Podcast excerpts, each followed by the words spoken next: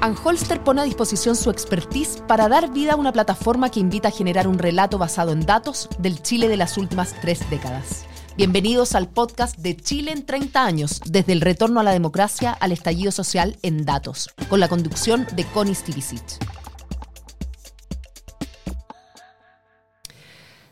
¿Cómo están ustedes? Muy bienvenidos a este, el primer podcast de Chile en 30 años, del retorno a la democracia, al estallido social en datos.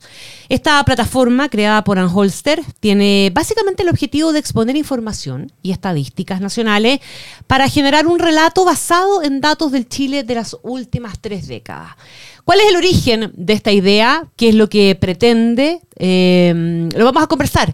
Y lo vamos a conversar con sus, eh, con sus inspiradores, finalmente, ¿verdad? Con eh, quienes la hicieron posible. Está con nosotros hoy día el gerente general de Anholster, Antonio Díaz Araujo. Antonio, bienvenido.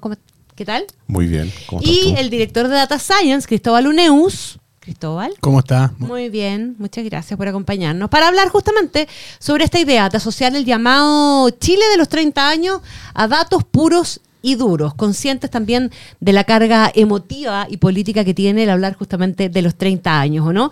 ¿De dónde sale la idea, don Antonio? Bueno, la idea sale de... Eh, llevamos con Cristóbal trabajando hace un buen tiempo eh, y Cristóbal se incorpora como socio el año 2000. 18. 18. Y, en una de las conversaciones iniciales que tenemos, yo le planteo que eh, necesitamos la mejor PPT de datos posibles con datos públicamente abiertos.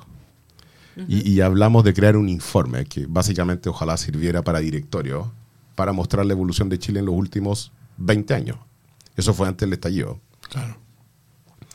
E hicimos un informe. Antes del estallido y antes de los 30 pesos y los 30 años. estamos hablando del 2018. Estamos hablando del 2018. De hecho, hicimos ese informe porque nosotros creíamos que a todos los directorios que llegábamos a presentar, el, entendimiento de Chile era bien vago. Era, eh, Si bien estaba este concepto de que tenemos más carreteras, carreteras doble vía, eh, eh, en muchos barrios de Santiago uno se siente como en país de primer mundo y así sucesivamente, la, percepción global de cómo el chileno funciona no era, no era, no es de, no es de público conocimiento, mm, por así mm. decirlo. Y después de eso, eh, bueno, ese informe tuvo un cierto impacto, la, la, prensa vino acá, pero era un informe en papel. Eh, y después de eso hicimos un estudio con la Universidad de los Andes de mitos versus realidad o percepciones versus eh, mitos, ¿no? Que básicamente hizo una encuesta a eh, diversos actores de eh, personajes públicos de relevancia nacional respecto a distintas preguntas que nosotros hacíamos sobre cómo ellos creían que vivían los chilenos y, ahí sacamos percepciones versus realidades. Como que yo diría que esos dos puntos mm. abrieron el espacio para decir tal vez necesitamos hacer algo más profundo que eso.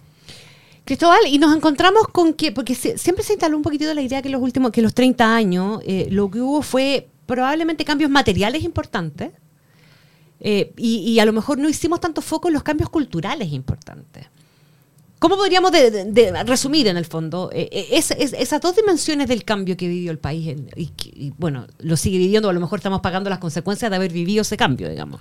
En lo material, pero también en lo cultural.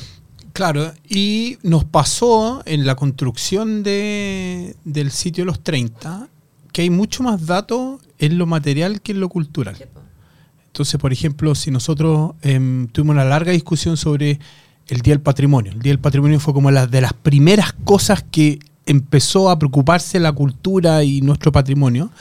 Y no hay una serie que te diga cuánta gente fue cada año, cómo se fueron ampliando los edificios públicos. Entonces también es más difícil contar la historia de los 30 años desde el mundo de la, de la cultura, ¿no es cierto? Acceso a los libros, la cantidad de bibliotecas. Esos datos no están disponibles y yo creo que no hubo un esfuerzo de los gobiernos y la sociedad civil de, de construirlo, porque al final sin datos no hay, no hay relato de la, de la evolución y nos quedamos con estos eventos em, inesperados o estas anécdotas que, no, que, no, que nos juegan un poco en contra, porque como tú bien dices, la cultura este es un país muy con una cultura muy, muy viva, muy importante. Ahora, eh, es súper interesante lo que dice Cristóbal, que te lo había visto, te lo había leído en algún momento también esta idea de que es difícil tener un relato sin datos. ¿ah? O, o- o sin datos, eh, es difícil que un relato sobreviva, en definitiva también. Quedémonos un poquitito en eso, porque parte de la, de la carga que tiene la, la- la cosa de los 30 años tiene que ver justamente con relatos que chocan. Porque hay un relato que habla de que los 30 años fueron un desastre y otro relato que eh, dice que los 30 años fueron en el fondo lo que llevó al Chile que tenemos hoy día y que sin esos 30 años no podríamos estar reclamando aquellas cosas que eh, cualitativamente nos pueden faltar, etcétera, etcétera. ¿Dónde está el vacío de, datos ahí entonces como para construir un relato un poquitito más coherente y más, más unificado respecto a los 30 años? ¿O eso va a seguir siendo una misión imposible, Antonio? Eh, yo creo que es un, es, un, es un matiz, ¿no? Es un gris que progresa del blanco a lo más oscuro del negro. Y, en, y, en este, y este es justamente parte del problema, que es que la discusión política eh, y, y social que se sigue dando en Chile es en base a estos slogans que, que o sea, hay cosas de los 30 años que a mí me cargan y hay cosas de los 30 años que a mí me encantan. O sea, eh, yo todavía me acuerdo cuando los partidos de la concertación tomaban desayuno juntos todos los lunes. ¿eh? Y, era Y eso te como- encantaba, me No, imagino. me encantaba desde la perspectiva de que yo sentía que había una clase política que efectivamente conversaba, Conversaba. y dialogaba. Y hoy día no hay nada más lejano a eso. O sea, yo creo que vuelven a hacer eso y es como, es la cocina. La cocina. Eh, pero, pero hay una parte del sitio que es lo que no buscamos ser. Nosotros no buscamos ser un lugar de discusión de política pública. No queremos serlo. Sí queremos ser un lugar en que uno entienda, oye, hay menos niños naciendo hace un buen tiempo en, en Chile. Exacto. Y por lo tanto, cuando uno habla de que los jóvenes vamos a estar en el futuro, con la expectativa de vida que tenemos hoy día, ese futuro se ve bien lejano Mm. porque vamos a tener unos, unos viejos, de los cuales yo me incluyo, que vamos a estar acá por un buen rato, votando, votando, votando, votando, porque además votamos a una tasa mucho más alta que los jóvenes hasta antes del voto obligatorio. Entonces, hay una parte del sitio que si bien no, no- no cubre el vacío que tú, que tú nos preguntas, pero sí, ojalá sea como una pequeña luz dentro de, de este vacío, de, de- de este, de esta de este bosque bien impenetrable que son los datos públicos. Hay una parte de la discusión que yo creo que acá se ha minimizado, que es que acceder a los datos públicos, por más que tengamos la ley de transparencia, es un ejercicio extremadamente discriminador. Y eso es No todo el mundo es capaz de hacerlo. Sí, ¿y eso qué, qué refleja? ¿Falta de modernidad? ¿Es un problema cultural? ¿Es un problema de, de, de, de- de- de- de ejercicio antiguo, verdad, de, de- de nuestro aparato público? ¿Dónde está el problema ahí? Porque además es tan obvio, ¿verdad?, que poner datos sobre la mesa rebaja también la emocionalidad de las discusiones.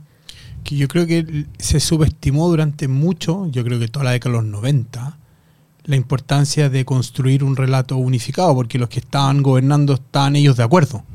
Claro. ¿No es cierto? Entonces no, no tuvieron que hacer la pega de convencer a nadie, estaban todos convencidos, ¿no es cierto? Y uno ve que instituciones fueron mucho más avanzadas en el acceso a los datos que, que otras y uno ve que la, y eso influyó en la discusión, ¿no es cierto? Una hemos tenido una discusión de mucho tiempo sobre el crecimiento, la productividad que no crece, porque hay muy buenas series de, de datos al respecto, pero si yo voy a hablar de la deserción escolar, hay datos de los últimos ocho años, pero no hay nada de los 90. Entonces también eso afecta a la calidad de la discusión de la de, de cuál es efectivamente lo que pasó en los últimos 30 años y, y nos quedamos entrampados en, en los grandes slogans. Yo, yo me acuerdo que una de las grandes críticas, ¿no es cierto?, del movimiento estudiantil a los 30 años fue el CAE. ¿no es cierto? Y, y la tasa de interés. No era el CAE por sí solo, era la tasa de interés del... Claro. Cae. Pero nunca hubo una discusión El 6%. sobre todos los otros beneficios que se estaban entregando. Está bien, puede ser que el CAE en ese, en ese tema tenían un punto, pero si tú miras el abanico de las becas, de las otras cosas, la evolución de los 90 hasta ahora es bien impresionante. Entonces, queremos contar toda la historia. Mira, está bien, el CAE tiene problemas, pero mira todas las otras becas y cosas que... Y uno de los gráficos que tenemos es justamente sobre eso. Y gente nos, ha- nos está pidiendo, oye ya, pero pónganle esto, incluyen esto. Y muchas de las ideas no podemos hacerlas porque no hay datos públicos. Y eso además no significa como país tener un pésimo o no tener accountability también, porque si tú tienes datos en el origen de las cosas es más fácil después a- hacer, hacer la cuenta de si resultó o no resultó, comparar bien, etcétera. O sea, hay, hay, hay una de las cosas que me, que me dejó más impresionado eh, es el gráfico de, eh, por ejemplo, la tasa de suicidio. La diferencia de tasa de suicidios que hay entre hombres y mujeres. A mí me dejó absolutamente impresionado. Y lo poco que se habla del tema. ¿Qué fue lo que te impresionó de eso? Es que lo poco que se habla es que efectivamente los hombres se suicidan a mayor tasa que las mujeres en varios Orden de magnitud. órdenes de magnitud. Son más arrojados, eso es lo que te dicen los psicólogos. Ya, si Sí, se deciden hacerlo, lo hacen, digamos. Estoy absolutamente de acuerdo No, no, contigo. no, sí sé, pero es impresionante. Pero es dato, impresionante sí, que uno no sabe No, eso. pues, y no segundo, otro dato que me impresionó, la tasa de obesidad que hay También. desde prekinder, Mm. de sala cuna, perdón, hasta que llegan a primero medio. Y cuando llegan a educación media, cae la tasa de obesidad. Entonces, la parte que yo me pregunto en eso es, ¿cae porque se preocupan de su cuerpo o porque hay Mm. más actividad física y eso sucesivamente? Política pública, véanlo.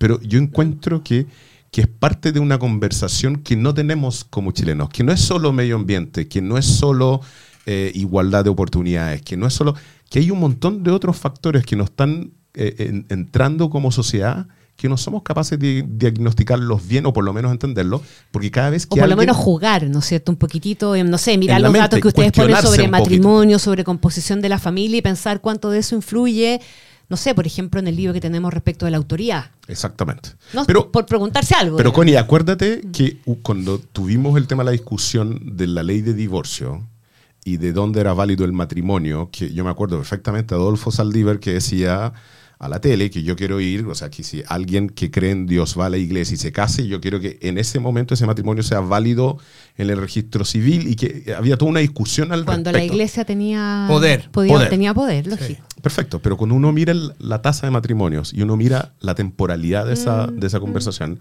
son absolutamente atemporales. O sea, Sí, estamos hablando de una persona que le está hablando a un público que no Cada es el que se está no- casando. no claro. Que Entonces- cada día más chico. Entonces, la, la- parte que nosotros nos gusta eh, de, de esta conversación, eh, y yo creo que hay, hay, un, hay, hay alguien que siempre nos ha inspirado en esto, es Hans Rosling, que, que, un- que es un, un mago de los datos, y de hecho tiene un video muy bonito sobre esto.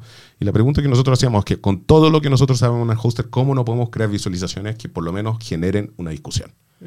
No estamos tratando de generar la verdad, pero por lo menos la discusión. Discutamos. Esto ¿Hay algún raro. dato, Cristóbal, que te haya impresionado a ti en especial? El de la obesidad eh, es dramático porque significa que vienen periodos duros. Sí. Hay toda una discusión en el mundo sobre la obesidad y los tratamientos médicos. Parece que hay una nueva droga que ayuda mucho, pero eso va a ser un temazo porque afecta la expectativa de vida, los costos de salud al final. Em, yo creo que ese es dramático. Algunos de los datos que van a venir en las siguientes em, fases son muy impresionantes. Em, Los de hacinamiento. los hacinamientos, la- las multas a la CMF que no estaban públicamente disponibles, tuvimos que crear una base de datos, las multas a la Fiscalía, que están muy bien, la Fiscalía Nacional Económica. Entonces, yo creo que es bueno saber que hubo muchas luces, muchas cosas muy buenas, pero también hay cosas muy malas que hay que mejorar, ¿no es cierto? Y mientras más datos hay al respecto, más claro va a quedar dónde están las... ¿Hay alguna puerta La- que hayan tratado de, de golpear porque no había información abierta y que no abriera nomás? ¿O, o- o a estas alturas? Datos de seguridad son difíciles de obtener. bueno, Súper difíciles de de- obtener. hasta el día de hoy tenemos, tenemos datos que chocan. O sea, hay, hay información que no conversa completamente, que no está y- unificada y tenemos un problema grave. Y yo diría que lo fome es que eh, entiendo el contexto de por qué no son públicos, porque puede generar más psicosis y más confusión en la población, pero al mismo tiempo es súper poco... eh, eh, en Chile como que nos falta ser más exigente con el poder público. Eh, y no podemos ser más exigentes si no tenemos datos. Entonces, el problema de seguridad es hasta dónde podríamos entregar información que no me permita ubicar dónde fue el crimen o ubicar dónde fue el hecho, pero también tal vez entender la- las métricas de cómo están evolucionando, la cantidad de policiales que hay en la calle versus cuando no están y cosas por el estilo. Yo, yo, yo diría que falta mucha información para la sociedad civil respecto a eso. Opinión que ustedes, eh, yo, yo- yo sé que, que- que esto se pueden sentir combinados a, a opinar políticamente. No es necesario, es más bien una opinión respecto de los 30 años que ustedes se hayan formado, pero a partir de los datos. Cristóbal. Yo creo que hubo un, un aumento y se ven los datos de asistencia escolar, de cantidad de viviendas construidas, pero al mismo tiempo hubo zonas que se dejaron de lado. Entonces, la distribución, la parte más difícil de estos 30 años es que yo puedo tener el número agregado, pero lo importante es cómo se aterriza en el territorio. Mm. Y eso falta. Entonces hay muchos datos serie de tiempos que son a nivel nacional, pero si yo lo quiero llevar a comuna o manzana, es mucho más difícil. Y es ahí donde se produce la discusión entre la percepción de lo que está pasando, porque yo veo mi entorno, y el dato duro que alguien está mencionando a nivel, no, es que el país ha crecido 7% y ve su entorno y no ha cambiado nada. Mm. ¿No es cierto? Entonces ahí los temas hacinamiento, las diferencias que persisten en educación, en PSU, son, son muy largas y muy duras. Entonces algo está fallando en cómo la política pública la llevamos al territorio y cómo ayudamos a los territorios que están eh, más rezagados. Hay, hay ¿Cómo salimos del promedio, digamos? ¿Cómo salimos del promedio? Claro. Hay datos, instituciones que son muy buenas. CONAF tiene unos datos geolocalizados por maravilloso. Ojalá otras instituciones tuvieran ese mismo estándar em, hacia adelante. Antonio. Yo que he vivido en otros países de Latinoamérica cuando chico, eh, y todavía me toca viajar a Brasil y no poder tomar agua de la llave, siento que, que la sociedad ha sido extremadamente crítica con los 30 años en Chile y le falta tal vez viajar un poco, Mm. porque nuestros vecinos viven una situación completamente distinta a la nuestra. Y esa parte es una que uno podrá tener la mejor casa a la manzana, pero sigue siendo un barrio que es el barrio. Exacto. E- esa parte de los 30 años a mí me deja muy perplejo, porque, eh, y no sé si les ha pasado, pero me toca, cuando tú, a ti te toca viajar y viajas a Santiago, Antofagasta, y te bajas del aeropuerto y estás en una carretera absolutamente impecable, o vas a Punta de Choros, y hasta antes de entrar al pueblo hay una carretera impecablemente asfaltada, es algo que si tú vas a Argentina, Brasil, Perú, Bolivia, eh, Ecuador, eh, no existe. Entonces, hay, hay unas luces en esto que a mí me dejan absolutamente impresionado, porque está este movimiento no más tag y todo lo demás, pero la parte que uno no conversa es que si uno no tuviera tag, o no tuviera las carreteras, los troncales pagados en Chile, no podría llegar a ninguna de estas zonas porque no, no habría plata para poder mantenerla. Estoy dando este ejemplo en las carreteras porque es el que más me llama la atención en cada país que voy. O sea, me tocó ir a la carretera austral hace un año atrás y yo quedé impresionado. En Estados Unidos Es que no impactante. tendrías una carretera como esa en ese lugar.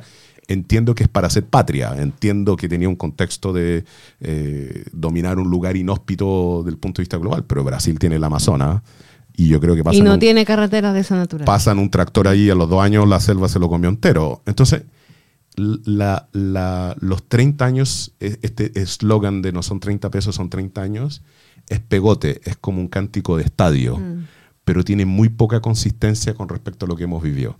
Y hay, y hay una parte de, eh, de la historia de los 30 años que tampoco se refleja desde la perspectiva de cómo el país tuvo este superciclo del cobre que se transformó en una cosa mucho más rica y que tal vez si hubiese ocurrido en el gobierno de Lagos, en el gobierno de Frey, no hubiesen tenido CAE. Hubiesen podido dar gratuidad antes, pero no ocurrió antes, ocurrió después. Una, una- una última cosa que tiene que ver con lo, con lo que los dos han dicho, ¿ah? porque co- se conecta completamente. No es que vayamos a decirle al país, no, lo que pasa es que usted alega contra los 30 años porque no conoce los datos, ¿verdad? No. Ya. ¿Cuál es el mensaje para esa gente que encuentra que las cosas no han estado bien? ¿Le falta información? No, ¿O- o- no, no, o no. tiene razón. No, no, no, porque puede ser, y nos ha pasado en los comentarios que hay gente dice, oye, para mí es mucho más importante el tema vivienda que el tema de... eh, De la carretera, De las carreteras. Entonces él tiene una visión crítica. Perfecto, y nosotros estamos tratando de dar los dos indicadores. Cada uno va a tener su percepción porque pondera de manera distinta los distintos indicadores. Hoy día hay 12, vienen 50 más para que tú tengas una película y tú veas qué es lo que es más importante para ti. Nosotros no queremos sesgar la, la- la visión y queremos entregar, ojalá, el abanico más grande de indicadores desde cultura hasta crecimiento económico y tú verás qué es importante para ti. Ahora, yo he escuchado gente que me dice que los datos son aristocráticos, ¿Cómo así? que los datos están hechos para contar una realidad que es la que nosotros queremos decir. Por lo tanto, hay, hay un porcentaje de las personas que van a mirar esto y van a decir, bueno, esto está contando el relato que todo el mundo quiere que... O sea, sigue dentro de la matriz, por así decirlo. No, no te tomes la pastilla azul de Nio y libérate de la matriz, eh, por así decirlo. Eh, yo creo que hay una parte de lo que nos falta en los 30 años que vamos a estar trabajando que son los simuladores. ¿Cómo funciona Chile sin la minería? ¿En cuánto baja la PGU si uno no tiene minería? Claro. ¿En cuánto baja la PGU si uno no tiene el sector agrícola? ¿En cuánto baja la PGU si uno tiene las salmoneras o cosas por el estilo, que son los sectores que más producen en el país? Eh, y también unos simuladores que digan, oye, si tuviéramos un simulador que me diga cuán grande es el hidrógeno verde para la economía del país. ¿Qué, qué pasaría si todos los proyectos de hidrógeno verde empiezan a funcionar en el país? ¿Qué pasa si todos los proyectos de litio empiezan a funcionar en el país? ¿Cuánto sube la PGO y cosas por el estilo? Porque yo creo que y esa parte es algo que se conversa poco. No hay ningún ese sector económico en Chile que tenga el impacto que ha tenido la industria cupífera en el plazo que ha tenido la industria cupífera en Chile en el corto plazo. Y tenemos dos oportunidades, litio y nitrógeno verde, y hidrógeno verde esas partes nos faltan en esto. Pero no es por decir la verdad, es también por un poquito de realismo en esto que es, eh, hay cosas que queremos tener como país, definamos las cuáles son, pero esas tienen un impacto en otras cosas, no vaya a poder hacer todo. Ya, invitación extendida. Se va a seguir incorporando data. Hoy día son 12 lo- lo- lo- los temas de los cuales vamos a ir conversando en estos podcasts además también. Pero la idea es llegar a 50. No, vienen No, más, vienen 30. 50 más. Em, yo creo que haber cerrado en 30, digo yo. No, vienen, vienen temas que no hemos tocado, energía. Ya. Claro. eh, Competencia. Pero esto, esto está en movimiento. esto Sí, está en es movimiento y sí. En un momento pensamos hacer un libro, pero este es mucho más accesible hacerlo de esta forma. Sí, de- bueno, siempre un libro es bonito, Es bonito. ¿verdad? Porque queda, pero, pero esto también es, es fácil. Ya, pues queremos darle las gracias al gerente general, gerente general de Anholzer, Antonio Díaz Araujo, y a su director de Data Science, Cristóbal Uneus. Invitación más que extendida entonces a seguir conectados y visitar el sitio www.decidechile.cl slash los 30. Los 30. Muchas gracias. Gracias, Connie. Chao, chao. Chao. Anholster pone a disposición su expertise para dar vida a una plataforma que invita a generar un relato basado en datos del Chile de las últimas tres décadas. Bienvenidos al podcast de Chile en 30 años, desde el retorno a la democracia al estallido social en datos, con la conducción de Connie Stivicic.